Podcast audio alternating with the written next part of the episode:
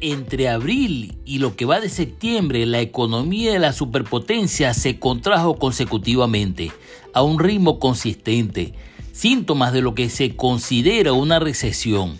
La inflación, sumado a la crisis económica mundial a causa de la guerra en Ucrania, tienen al mundo de cabeza.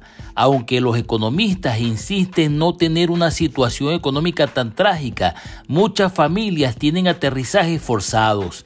La desaceleración económica no ha logrado frenar los precios disparados.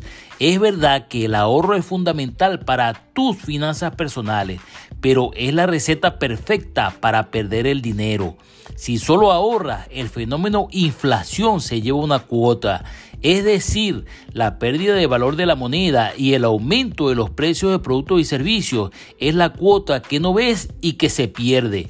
Houston, tenemos problema. Episodio 1.